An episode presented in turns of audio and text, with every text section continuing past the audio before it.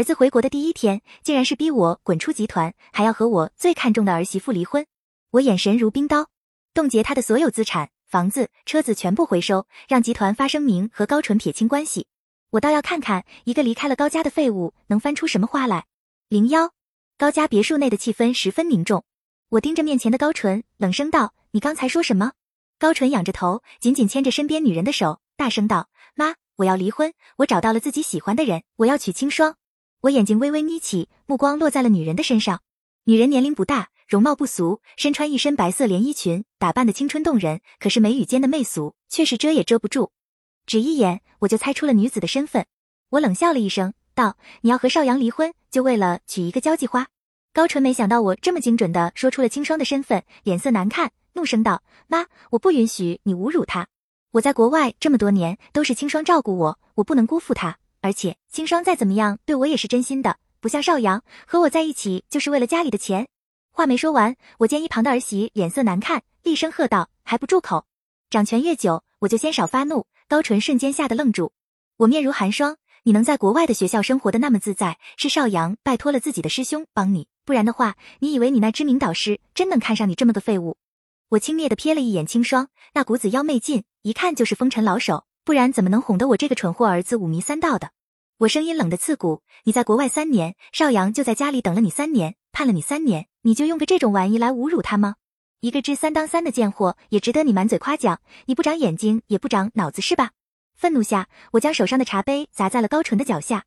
见我如此激动，少阳连忙起身，一边为我拍背抚气，一边宽慰道：“妈，你别生气。”高纯也是一时糊涂，可这话却惹怒了高纯，他眼神嫌恶的扫过少阳，冷笑一声。我不糊涂，我清楚的很。妈，我就是看不上邵阳，就要娶清霜。邵阳是闺蜜的女儿，邵家的大小姐。闺蜜和丈夫遭遇空难，邵家的亲戚争抢家产，我便把邵阳接到了家里来。她聪明能干，现如今已经是高氏集团的中高层。嫁给我儿子，在我看来都是低价。可我这蠢儿子竟然身在福中不知福，闹这出幺蛾子。我眉头紧皱，高纯，你真是疯了。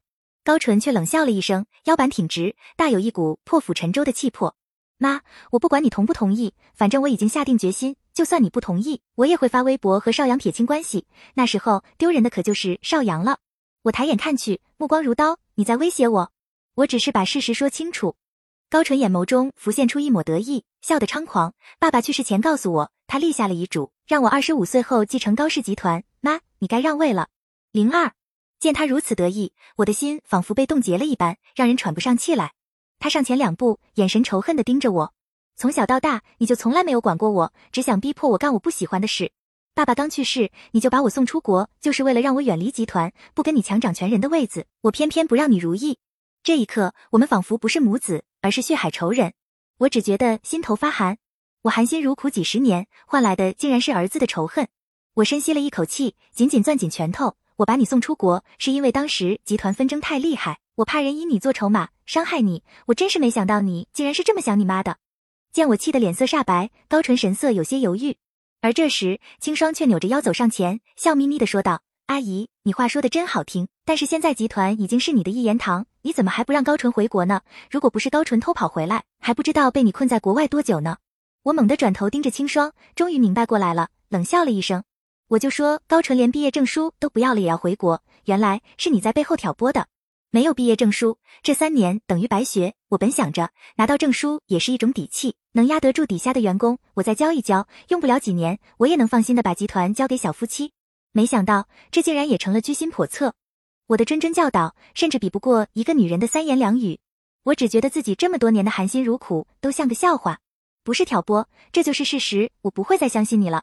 我只说了一句，高纯就迫不及待的维护清霜。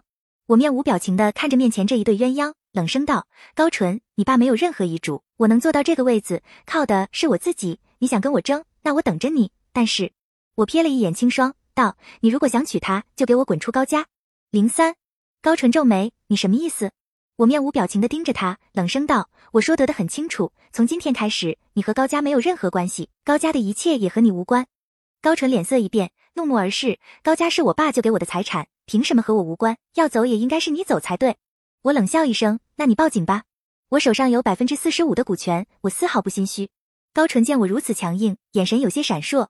而这时，青霜附在他耳边说了几句话，他突然笑了起来，得意又傲慢。我会让爷爷来找你的，集团一定是属于我的。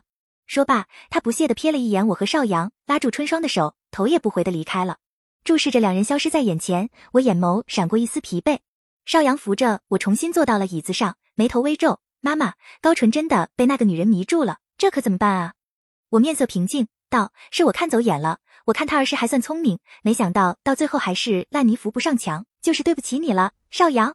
邵阳摇头道：“妈，没有你就没有我，这都是我心甘情愿的。”见他如此懂事，我更是心疼。邵阳又说道：“要不我去劝劝他吧？”“不用，他是在国外待太久了，忘了高家到底是谁说了算。”我冷笑了一声，道：“冻结高纯账号下的所有资产，房子、车子全部回收，让集团发声明和高纯撇清关系。”邵阳点头，有些欲言又止。我拍了拍手，眼眸中一片冷漠。我倒要看看一个离开了高家的废物能翻出什么花来。零四，半个小时，清霜的所有资料我都已经调查清楚。父母离异，跟着父亲去了美国，父亲另娶，却在五年前破产自杀。清霜跟随继母生活。什么继母逼迫，不过是他自己爱慕虚荣，混迹在各种宴会中钓凯子，然后用怀孕诓骗公子哥巨额的分手费。留学圈子里，大家都对他避之不及。就我的蠢儿子，清霜不过说了几句好话，便巴巴的的舔了上去。现如今，还竟然为了他和我闹翻，真不知道高家人的愚蠢自大是遗传的吗？我无力扶额。而这时，两个人不顾保安的阻拦，大步冲进了我的办公室。前头的老头子一张嘴便是诘问：“夏梦，你把我孙子赶出高家了？谁给你的胆子？你可别忘了，这集团是我们高家的，不是你夏梦的。”我抬头看去，是我的公公和高纯。我面无表情的看着两人，不发一言。老头子见我硬的不吃，便来软的，语重心长的说道：“不过就是离个婚，需要闹得那么崩吗？那是我儿子的继承人，是你的亲儿子，未来是要接管集团的。你就算在滕少阳，到你老了，还是你儿子给你养老送终，你要顾全大局啊！”高纯一脸得意的站在他身后，仿佛找到了为自己撑腰的人。妈，只要你接受清霜，让我继承集团，我就不计前嫌，我还是会孝顺你的，不计前嫌。我忍不住嗤笑了一声，笑得停不下来。老头子和高纯一脸懵。我起身，慢慢走到老头子面前，笑面盈盈的问道：“你在你儿子出轨时让我顾全大局，那时我妥协了吗？”此话一出，老头子的脸色一变。我抬起一根手指，摆了摆，道：“我没有，现在更不会。”零五，高纯的脸色很难看，他没想到我的态度竟然如此强硬，甚至他自以为的底牌，爷爷都奈何不了我。我笑看着两人，不由得感慨道：“你们真不愧是祖孙，就喜欢妖艳贱货，家里红旗不倒，外面彩旗飘飘，莫非是你们的祖传绝活，一代传一代？”老头子背着我婆婆找了个小三十岁的小三，把她骗得倾家荡产，害得婆婆郁郁而终。高纯的父亲高耀在我的帮助下成立了集团，却和秘书眉来眼去，老头子竟然还来劝我净身出户。不过我不是婆婆，我既不会抑郁，也不会早死，我只会整得他生不如死。我花了三年的时间收购了集团的所有散股，摇身一变成为了最大股东，让高耀滚出公司，让他眼睁睁的看着他曾经的手下一个个被我肃清，包括他心爱的小秘书。他爱上了酗酒，喝了没几年就不行了。临死前，他恶狠狠地诅咒我，我不以为然。现在看来，诅咒或许灵验了，我的儿子成了我最厌恶的人渣。高纯却好像受到了天大的侮辱，怒目而视：“你怎么能这么侮辱爷爷呢？而且清霜不是小三，她是我心爱的女人。”在婚姻里，不被爱的那个人才是小三。说的慷慨激昂，仿佛自己是个誓死守护爱情的骑士。我甚至想为他鼓掌喝彩。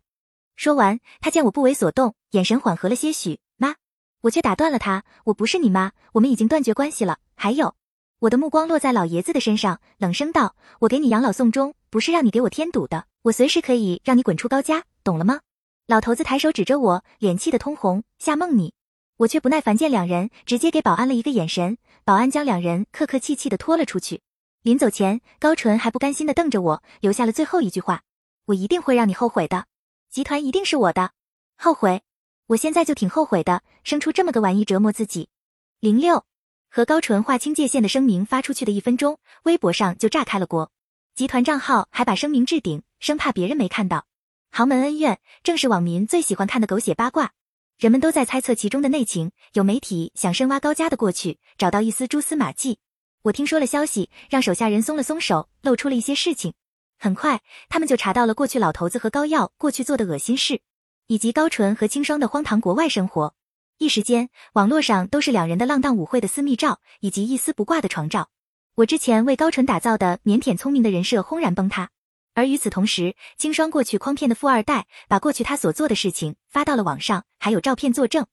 我翻着照片，照片上的清霜身体上挂着几根绳，摆出各种姿势，十分性感。我心里直恶心。接着，高纯的电话便打了过来，他怒气冲冲的吼道：“这事不是你搞的鬼？你以为你这么做，我就会跟你认错吗？”我不会的，你为了逼我回家，手段太无耻了。我翻了一个白眼，无语至极。事情发酵到此，其中虽然有我推波助澜，但是我既没有夸大其词，也没有捏造事实。事情是自己做出来，被人爆出来，却是别人居心不良，真是够双标的。我冷声道：“高纯，你说话要有证据，没有证据，我可以告你污蔑。”他不屑地哼了一声，宣誓一般的说道：“我是不会向你认输的。”接着啪的一声挂断了电话。我轻轻勾起嘴角。最好别认输，我就当白养了个白眼狼。认输了，这游戏可就没意思了。零七，接下来几天，这件事的热度慢慢下去，可是高纯却亲自扔了一个重磅炸弹。他联合我的小叔子和老头子开了发布会。高纯控诉我对他多年的控制和打击，以及怀疑高耀的死也和我有关，声泪俱下，真的像是一个信任母亲却被母亲背刺的可怜儿子。更别说还有我那小叔子、老公公为他作证，甚至他们还请来当年那个小秘书在一旁添油加醋。几个人表演的惟妙惟肖，记者们的闪光灯啪啪作响，我仿佛真成了那个为了财产害死丈夫、囚禁儿子的蛇蝎女人。他们想利用网络舆论压垮我，这招虽然很烂，却十分管用。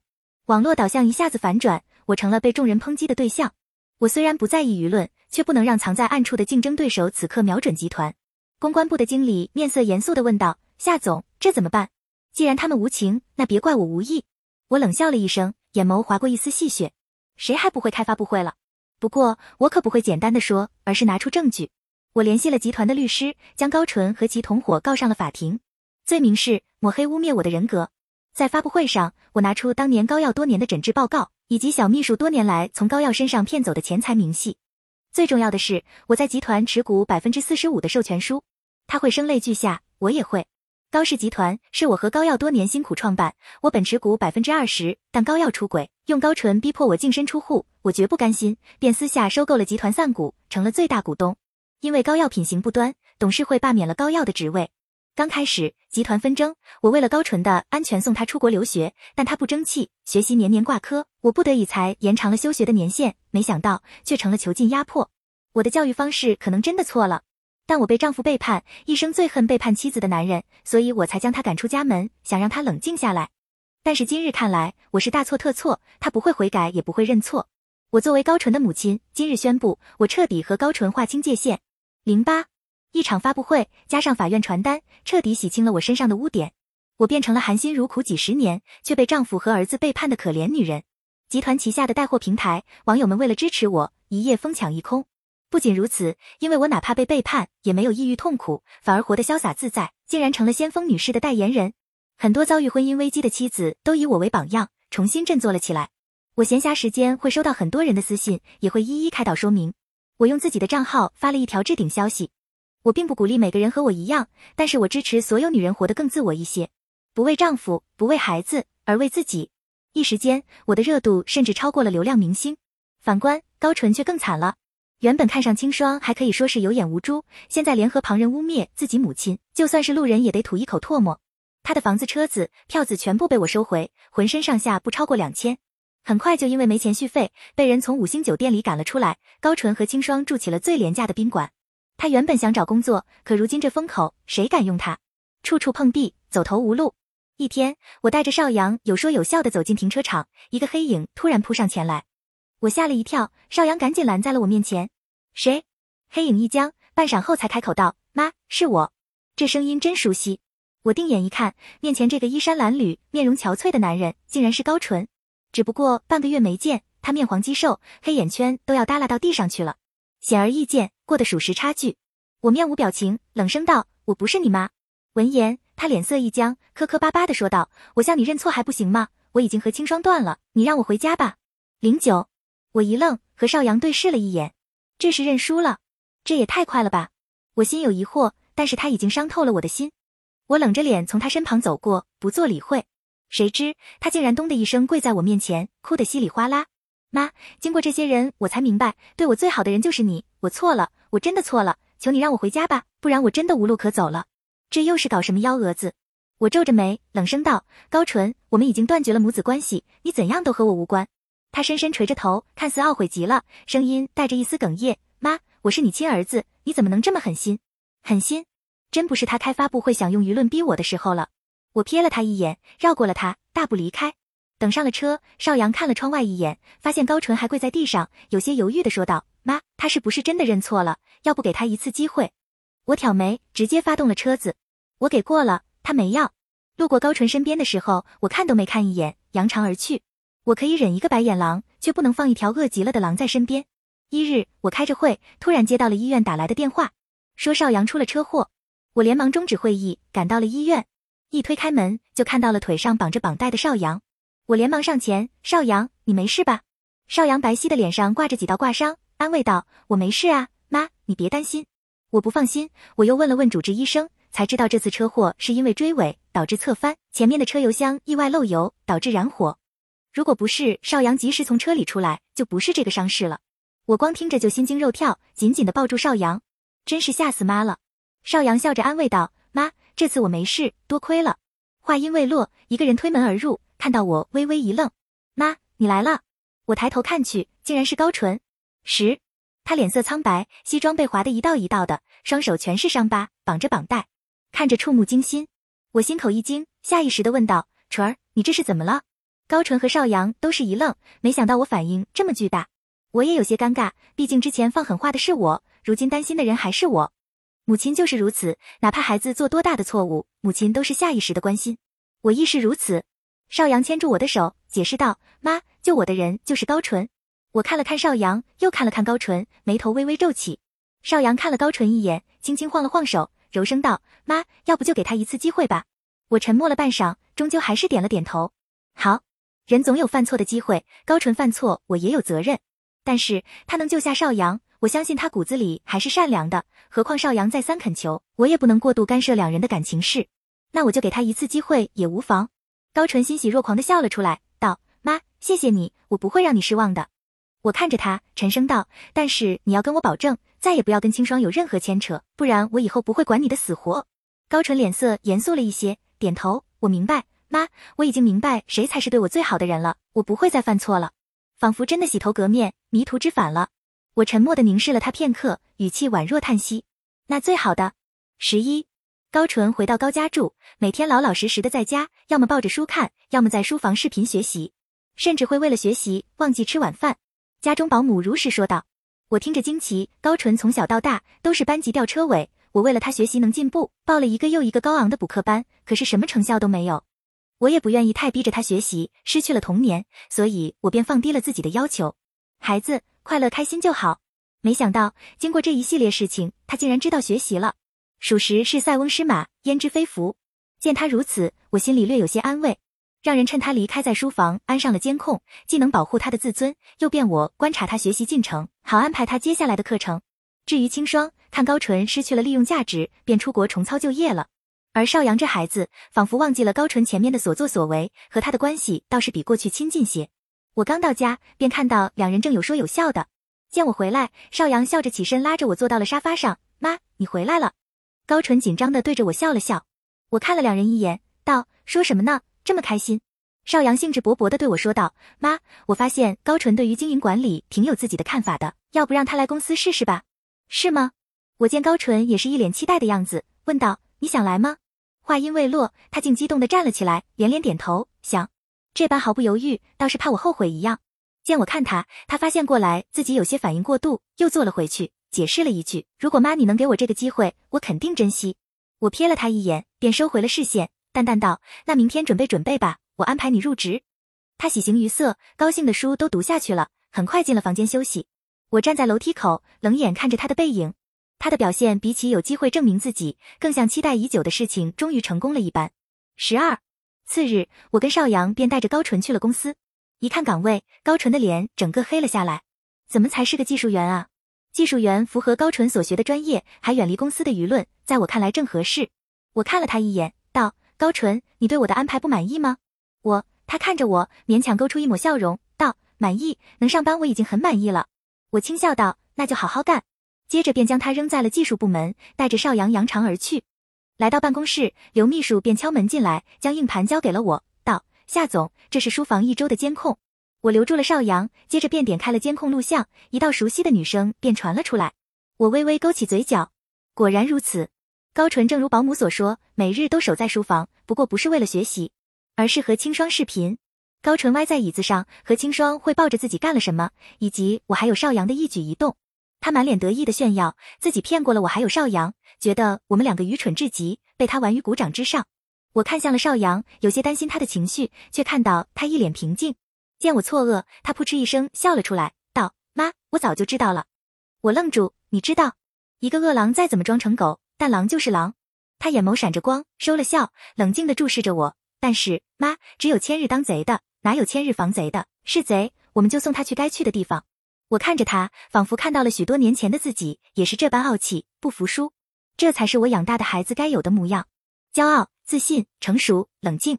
我只觉骄傲塞满了整个心脏，灿然一笑。你想怎么做，妈，我都听你的。他的眼神带着一丝担忧，我心里一暖，明白他的顾虑，他是怕我不忍心。毕竟高纯是我十月怀胎生下的孩子，可是我的一颗心却早就被他伤透了，再也燃不起一丝温情。我握住了他的手，一字一句的说道：“贼就该去他该去的地方。”十三，可我们还没动手，高纯却有了动作。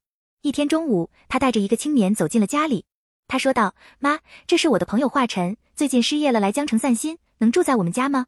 青年长相俊美，白衬衣黑裤子，收拾得干净利落，扑面而来的青春学生气倒是养眼。我点了点头，当然可以。突然带个男人回家，是想勾引少阳犯错吗？可惜我还是高估了高纯的廉耻心。夜深了，我还在书房准备接下来需要的文件。集团接下来要和新化集团合作，这次是 S 级合作，我全程负责。董事会的人都盯着我，如果我出了差错，可能会导致我的权威受到威胁。正看着，突然书房门被人推开，露出了一张俊脸。华晨笑得温柔：“阿姨，这么晚了，你还在看文件啊？”我眉头紧皱，不耐地打断了他：“高纯没告诉你，我的书房没有我的允许，不许进来吗？”话音刚落，华晨一脸慌乱无措，着急地解释道：“对不起呀。”阿姨，我是起来喝水，见书房还开着灯，就想给你倒杯水，真不好意思打扰到你了。说着说着，眼眶竟然微微发红，仿佛愧疚的恨不能原地自杀。配上他的白衬衣，倒是有几分楚楚动人的可怜，真是尽职尽责呀。我微微眯起眼睛，语气温和了些许，水放下吧，下次记得敲门。他一愣，随即高兴的笑了起来，道：“好，阿姨这么辛苦，我明天给阿姨做我最擅长的核桃杏仁羹，养身暖胃的。”他将水放在我的手边，不知有意无意，手指蹭过我的手背，微微一痒。等他离开后，邵阳从窗帘后走了出来，笑得戏谑：“妈，艳福不浅，竟然是为了你准备的。我也是没想到，高纯竟然会对我使美人计，还是这么个玩意，简直是侮辱我。”我冷笑了一声，将手边的水杯整个扔进了垃圾桶里。就这点手段也想跟我斗？十四，回到公司，我便吩咐秘书把陈鹤鸣叫过来。没一会，一个男人就推门而入，身穿一身深蓝色西装，衬托的整个人君子翩翩。可是，一张嘴就破了人设。夏总，今天怎么这么有空，翻了我的牌子啊？我无力扶额。认识二十多年了，整天打扮的跟个花孔雀似的，生怕别人不知道他好看。他转眼看到邵阳，笑着打招呼：“邵阳也在呀。”邵阳微笑：“陈叔叔。”我跟他从不客套，直接开门见山：“高纯最近表现怎么样啊？”一听我提这个话题，他不雅的翻了一个巨大的白眼，满脸都写着我要吐槽四个大字。夏梦，我说你真是不够意思，把你那儿子往我那一撂，就撒手不管了。我告诉你，你儿子心根本不在我这，人家问我怎么才能当上你秘书，人家想为你尽心尽力呢。我的秘书，那是距离我最近的人，可以最快知道公司的动向以及我的态度。我冷笑了一声，我看他不是想为我尽心，是想为他背后的人尽心尽力才对。陈鹤鸣一愣，随即用一种我开窍了的眼神看着我，啧啧称奇：“原来你知道啊，刚好我今天来就是为了给你送一件好东西。”接着便发给了我一段视频。他奉行自己绝不掺和家务事的准则，转头离开了办公室。打开视频，华晨和高纯在公司角落里说着话，内容无非是让他尽快勾引我上床，拍下视频，以此威胁我滚出集团。虽然早就知道高纯的计划，真是听到我还是心寒恶心。既然他们如此着急，那我就送他们一份大礼。十五，接下来的几天，华晨便整日在我面前出现，送点吃的喝的，生怕我会累到。慢慢的，我也和他说一些公司的烦心事，他也不厌其烦的宽慰我，说的话、做的事都恰得其分。解语花，我不由得感叹，如果我还是个少女，有这么个男人在身边，真的很难不心动。但我已经不是了，所以看着华晨，只觉得他演技真的很好。于是，在某一天，我把他带进了公司，力排众议，提拔他做了我的私人秘书。那一刻，他高兴得快要撕破温柔多情的面具，眼神温柔却藏着一丝怜悯和不屑，很矛盾，大概是觉得我真的爱上他了。而高纯听说了这个消息，怒气冲冲地闯进了我的办公室，质问道：“妈，你为什么要让一个外人当你秘书？我可是你亲儿子。”我面无表情地看了他一眼，只说道：“我喜欢。”闻言，他的面目有一丝扭曲，厉声道：“你喜欢他？他不过就是个麦。”可是话没说完，一旁收拾文件的华晨突然打碎了我的玻璃杯。啪的一声脆响，惊醒了高纯的理智。他面目仍然有些扭曲，眼睛里充斥着恨意，却挣扎着露出笑容，温声道：“妈，既然你喜欢的话，那我支持你。”整个人显得古怪又虚伪，我看一眼都觉得厌烦。我让他出去后没多久，华晨也找借口跟着出去了。而我打开了我特意安装的监视器。华晨懒洋洋地靠在楼梯口，眼神不再是温柔如水，整个人的气质变得慵懒随意。高纯则是气急败坏的瞪眼，愤怒。华晨，你别以为自己现在得了那个老女人的喜欢，你就能变成凤凰。我告诉你，他连亲儿子都不放眼里。如果我把你的事告诉他，你只会比我更惨。闻言，华晨脸色一变，眼神直勾勾的盯着高纯，反问道：“你威胁我？”高纯一愣，华晨猛地抓住高纯的脖子往前抬，讥讽道：“高大少爷，现在是你求着我办事，不是我求你。至于你说的事，你不敢告诉他，毕竟你才是罪魁祸首。”联合外人陷害自己的妈，这事要是捅出去了，你才彻底完蛋了。高纯脸被掐得通红，疯狂地拍打着华晨的手臂。华晨把他提到半空，猛地送来了手，咚！高纯重重地落在了地上，他惨叫了一声。我情不自禁露出了笑容，就该这样，熊孩子就该狠狠地打。最后，高纯屈服在了华晨的威严之下，从雇佣者变成了奴才。华晨向他要了两百万，如果高纯拿不出来，两人就此散伙。高纯恨得要死，却不得不给。肯定是清霜把自己的积蓄拿了出来，毕竟两人的最后希望可就是华晨了。十六，此后几天，我就发现华晨总是在我开保险柜的时候有意无意的靠近，甚至夜里更加自如的来找我。有时只穿着一件白衬衣，下面露着健硕的腿肌；有时候敞着胸，腹肌胸肌一览无余，面上却依旧是无辜的模样。我面上笑着，心里却恶心得的要死。我是霸总，但是不是每个霸总都喜欢小白花，还是个肌肉发达的小白花。所以我决定帮他加快进度。我谎称监控坏了，让华晨看到了密码，然后留他在办公室，说自己去找技术员看看，实际上是去监控室。亲眼看着他小心翼翼地打开了保险箱，拿出了几份文件，不慌不忙地离开了办公室。其中一份就是我刚刚统计出的数据，是和新化合作的关键。我还没来得及录入电脑，我拨通了新化企业总裁的电话：“老同学，帮我个忙。新化企业在我没接管集团时就已经是 S 级大客户。”但谁也不知道，他的总裁赵恒是我的老同学，不然他绝不会和废材膏药合作。自从我接管后，两家公司的关系更紧密了，所以他才愿意将关系两家公司生死存亡的合作交给我全盘负责。不过赵恒这个人惜字如金，不愿意讲废话。闻言，他什么都没问，直接道可以。我一喜，可是他又继续道要补偿。我笑问道什么补偿？男人低沉的声音响起，陪我吃饭。我笑了一声。果然如此，认识了十年了，每次找他办多难的事，最后都要补偿，补偿都是陪他吃饭。我毫不犹豫的同意了。十七 S 级合同正式开始的第一天，新化企业总裁带着一行员工，气势汹汹的到了公司，关上了门，谁也不知道赵恒和我谈了什么，只看到再出来时，我一边给赵恒道歉，一边承诺会再次修改。赵恒的脸色差到极致，一时间集团的气氛一片紧张。我余光瞄到人群中的高纯，他正一脸幸灾乐祸。先高兴高兴吧，我经常忙碌到深夜，不是在家里办公，就是在办公室办公。华晨见我忙碌，也不再撩拨我。这日我正在书房，高纯敲门而入，他语气小心的问道：“妈，这几天公司是怎么了？我看大家都人心惶惶的，和新化公司的合作不顺利。”我叹了一口气，解释道：“统计了几个月的数据，总是对不上，新化公司对我有意见了，想换负责人。”他眼眸中划过一丝笑意，接着提议道：“妈，要不让我试试吧？”我也想帮帮你，果然来了。我笑了笑道：“你真的想帮我吗？”他点头：“你是我亲妈，我不帮你，我还能帮谁去？”我挑眉，好似开玩笑的说道：“帮你喜欢的人呗，毕竟你当初可是为了女人背叛老妈的不孝子。”闻言，他脸色一僵，撇过脸去，解释道：“妈，过去的事是我错了，你就给我一次证明的机会吧。”见他快要装不下去了，我也不为难他，笑道：“好，你可别让我失望。再失败的话，我可能连这位子都要坐不稳了。”见我如此信任他，他一愣，随即重重点头：“你放心吧，放心，我可不会放心。”我看着他离开的背影，脸上的笑意一瞬间消失的无影无踪。十八，高纯拿出正式数据，果然一下子事半功倍。赢得了公司很多人心，有几个部门经理还隐晦的夸赞过他。高纯的名字一下子红遍了公司上下。我微微一笑，人只有站得越高，摔得才会越惨。不要急。正式签约那天，我看着赵恒伸出了手，合作愉快，合作愉快。我们两人挂着微笑，默契不宣于口。我看高纯好几次想和赵恒说话，却被赵恒故意无视。他咬咬牙，站到了赵恒的面前，介绍自己是这次合作的主要负责人。赵恒看了我一眼。面无表情的盯着高纯，你不配三个字让高纯面如干涩。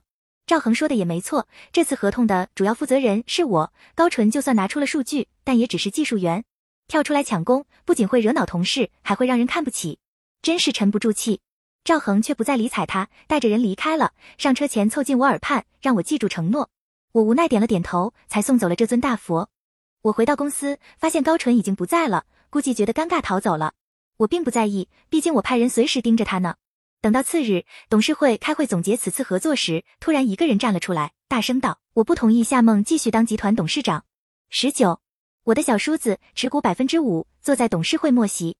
他的确很大声，不然谁也听不到。接着其他几个董事也附和起来，没一会就有数十个董事同意提议。他们的股权加起来的确超过了百分之四十五，的确有权利罢免我的董事长职位。我不慌不忙的瞥着几个人。应该是谁呢？自然是这次帮我们公司挽回了危机的人。小叔子一脸得意，接着唤道：“高纯。”话音落下，高纯一身正装带着一个女人，昂首挺胸的走进了会议室。他盯着我，冷笑道：“妈，你该让位了。”我眼睛微微眯起，原来这都是你一手操作的。高纯笑得猖狂，面容微微狰狞。商场如战场，妈妈，这一次你输了。而他身旁的女人，赫然就是清霜。清霜依偎在高纯的怀里，一双凤眼满是算计。阿姨，你已经老了，集团的事情就交给你的儿子儿媳吧，你在家里好好养育孙子就好了。说着，他挑衅的摸了摸小腹。孙子，我满脸嫌恶，冷声道：“就凭你个下三滥的玩意，也配当我儿媳？”他脸色一变，却没说什么狠话，而是委屈的窝在了高纯的怀里。高纯自然要为他出头，高傲的命令道：“别说那么多的废话，赶紧滚！”我环顾了一下四周，冷笑一声，扭头离开，背影像是一只哪怕被击败也不低头的天鹅。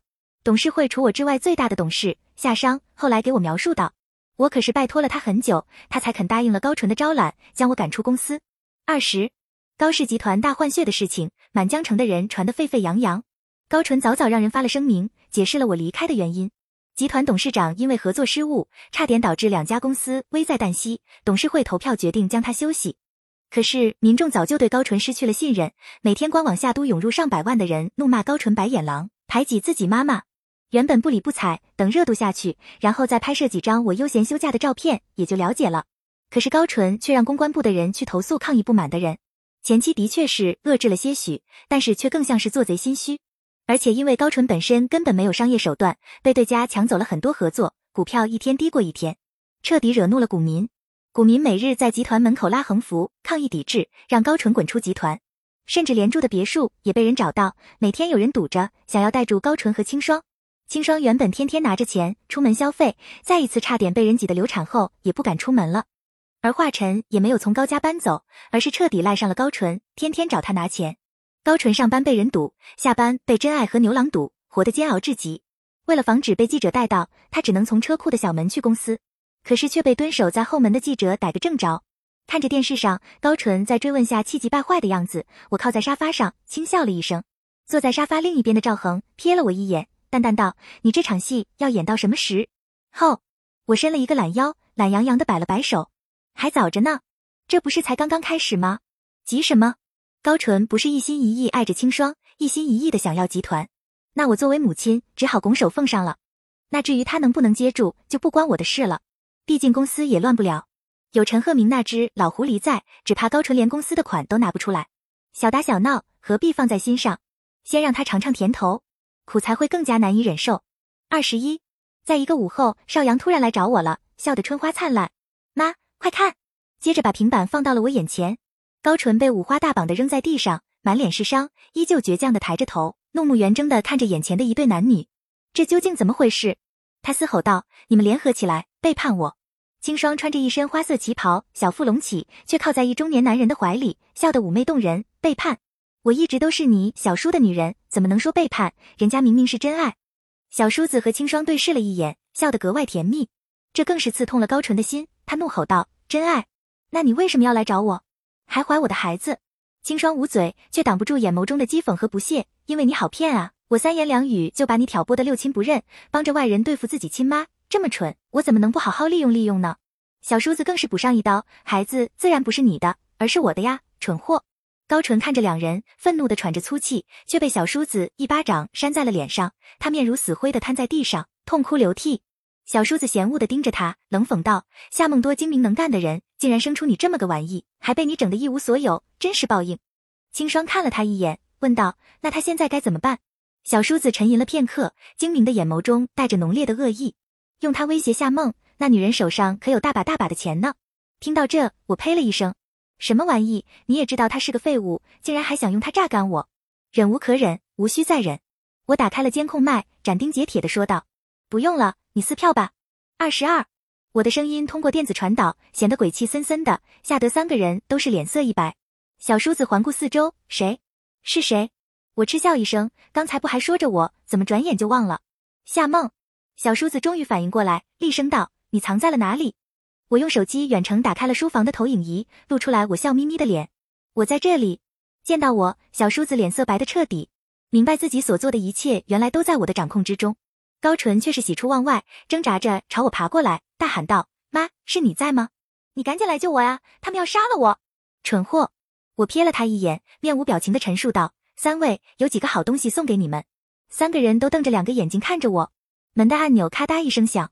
第一，门锁打不开了。你们被困住了，小叔子赶紧去看，发现门的确被锁住了，但我的眼睛睁得很大，眼角都要裂开了。我又举起了手上的几份资料，其中包括两人挪用公款的录音，小叔子和清霜私底下干的烂事，和高淳偷窃集团机密文件的视频。第二，你们的犯罪证据在我手上。三个人惊愕的看着我，高淳也停止了叫喊，浑身发抖，说不出话来。我举起拨打了幺幺零的手机界面。第三，警察在来的路上。话音刚落，三个人彻底疯了，四处寻找着出口，想要从窗户跳下去。可这是四楼，清霜和小叔子都不敢。如果真敢跳楼，也不会用这么拙劣的手段跟我周旋这么久。我看着他们乱作一团，轻声道：“第四，祝你们好运。”二十三，警察到的时候，房间里的三个人正扭打在一起。高淳不知怎么解开了绳子，正暴打着小叔子和清霜。他们两人不甘示弱，联合在一起打高淳。三人不分上下，浑身是伤。清霜更是在扭打中早产，经过检测，孩子竟然是高淳的。三人也因为证据确凿，被警察带走，根据犯罪程度一一判罚。至于华晨，一个牛郎需要那么多钱，大抵是吸了毒，被带走前哭着喊着要伺候我，让我放过他。我恶心的快要吐了，老娘可不稀罕一根烂黄瓜。而高淳在监狱里数次要求见我一面，我没去，我不想再见到他。他只能托狱警带给我一句话，他说是他错了，是他对不起我的养育之恩。希望我能抚养他的孩子，我不知道他是真的知道错了，还是为了让我心软抚养孩子才说的托词。但是我已经不想去追究了。我联系了清霜在国外的继母，她并不是清霜口中狠毒的母亲，她只是穷而已。我把那个孩子交给了她，她没有说什么，带着孩子离开了。我不知道这个孩子未来的命运会怎么样，但我大抵是不擅长教育孩子的，所以就不劳心劳力了。我正想着，邵阳敲了敲我面前的桌子，妈，大家都在发布会上等着你呢。我微微一笑，好，坐到发布会的椅子上，看着我面前一双双注视着我、期待着我的眼睛，我深吸了一口气。我可能是狠心的，但是我总要过好自己的人生才算，不辜负那些对我好的人。全文完。